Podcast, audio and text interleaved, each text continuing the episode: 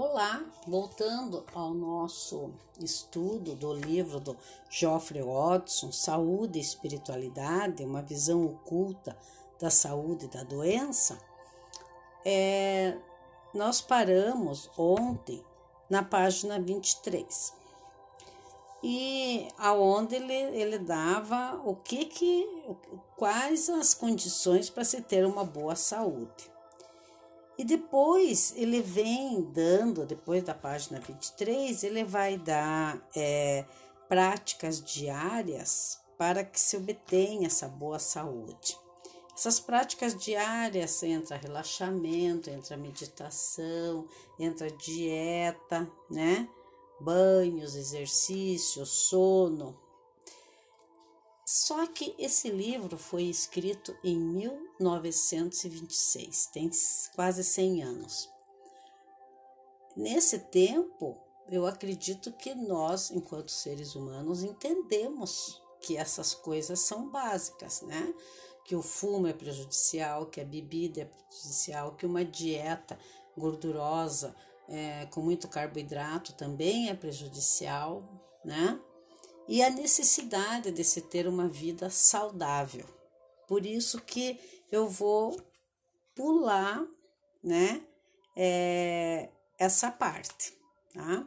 Ele, porque naquela época ele precisava é, convencer as pessoas da necessidade de uma vida saudável para que o, o físico seja um bom veículo, né, para a alma. Então eu vou, vou pular e vou direto para a página 58, os corpos sutis na saúde e na doença.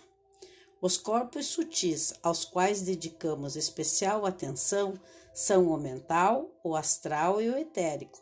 Descrições do mesmo pode ser obtida nos manuais de teosofia e no livro Homem Visível e Invisível, que são do Lidbitter.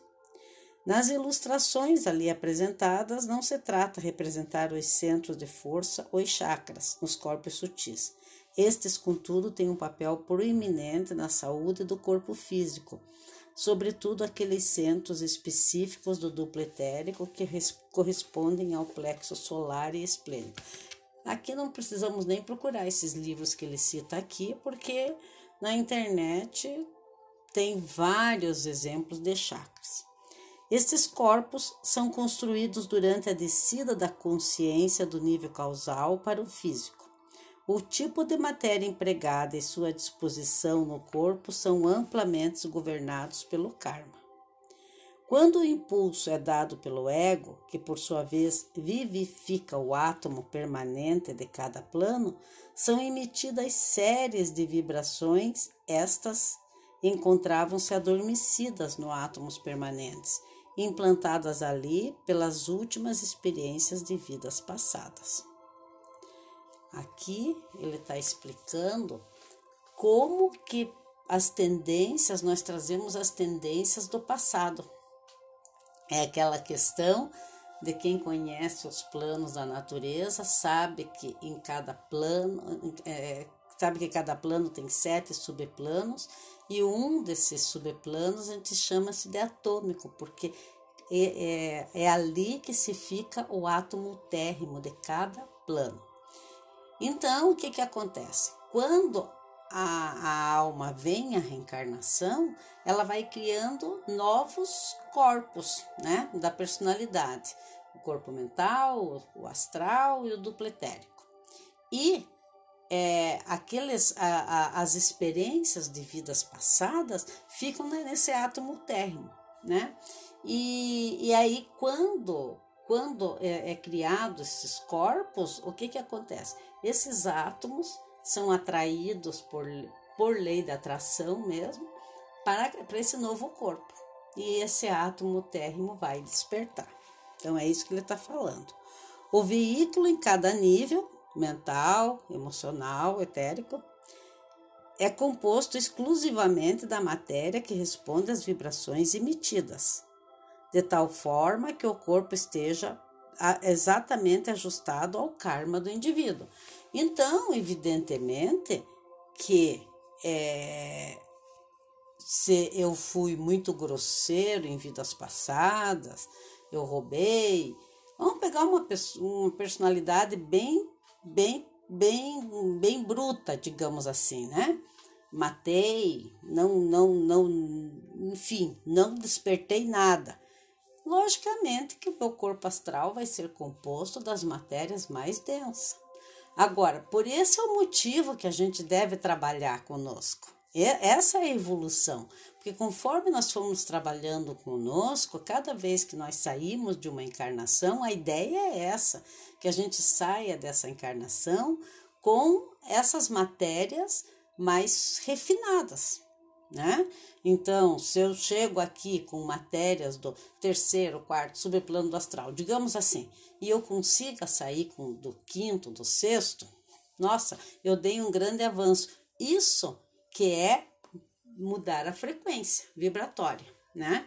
Então, agora, se eu fui, se eu já despertei para a questão da unidade, para a lei da evolução, eu respeito o outro, né? E eu colaboro em prol da evolução, evidentemente que as matérias do meu corpo, dos meus corpos mental e astral vão ser matérias de, de mais superiores. Então é isso que ele, por isso que ele diz: o veículo em cada nível é composto exclusivamente da matéria que responde às vibrações emitidas, de tal forma que o corpo esteja exatamente ajustado ao karma do indivíduo.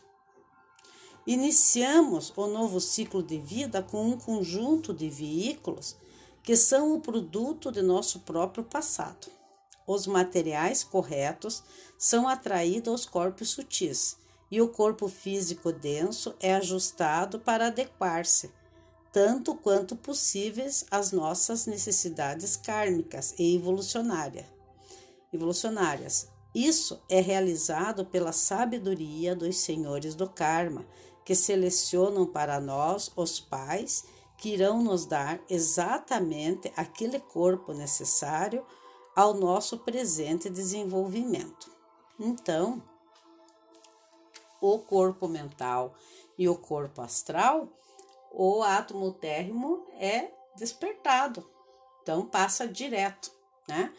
É, eu digo assim, eu faço a comparação com se o átomo térrimo fosse um pendrive, que é acoplado ao novo, ao novo veículo, ao novo computador, ao novo corpo, ele descarrega aquele arquivo daquele jeito. Agora, o dupletérico não, o dupletérico fica os senhores do karma que eles vão construir, porque o duplo etérico ele é ele é a forma do físico, né?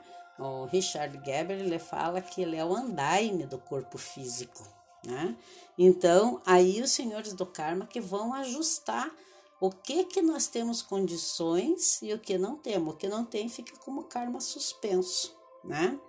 E aí tem a, a tarefa, a grande tarefa desses grandes seres, de procurar aonde que nós vamos nascer e os nossos pais, para que é, é, eu possa pagar esse karma, né? É, vamos dizer assim, de saúde que eu gerei em vidas passadas. As funções dos vários corpos são bem conhecidas dos estudantes teosóficos. Aqui preciso apenas referir-me ao duplo etérico do corpo físico.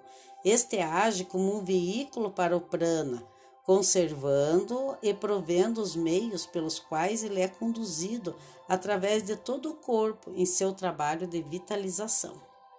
Esse prana é absorvido através do centro esplênico, onde é especializado para adequar-se à vibração pessoal, sendo então dividido em seus sete componentes, cada um com sua cor peculiar.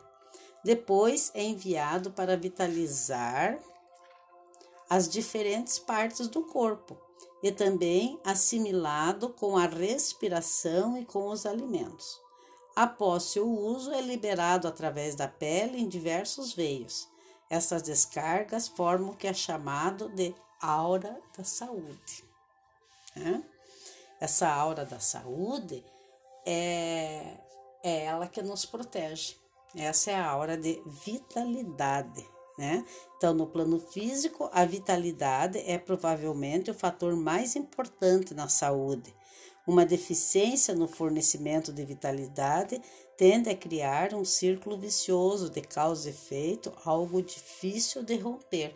Essa aura da saúde que vai dar também, nos, vai, vai indicar a nossa imunidade física. Tá? Então, é, é, veja que nós, nós a obrigatoriedade que nós temos nesse despertar para saber o que, que nós estamos produzindo, o que nós vamos levar e o que vamos. Nós temos que quebrar esses. Isso é uma quebra de paradigmas, quebrar esses hábitos do passado, né? Os emocionais, os mentais, né? A, a, as nossas condutas, para que a gente possa, a cada reencarnação, vir com um veículo mais refinado e eliminando assim os problemas da, os problemas da saúde física, né? Vamos parar por aqui. O outro anterior já foi meio longo, porque eu queria terminar aquele capítulo e começar essa parte. E amanhã nós continuamos.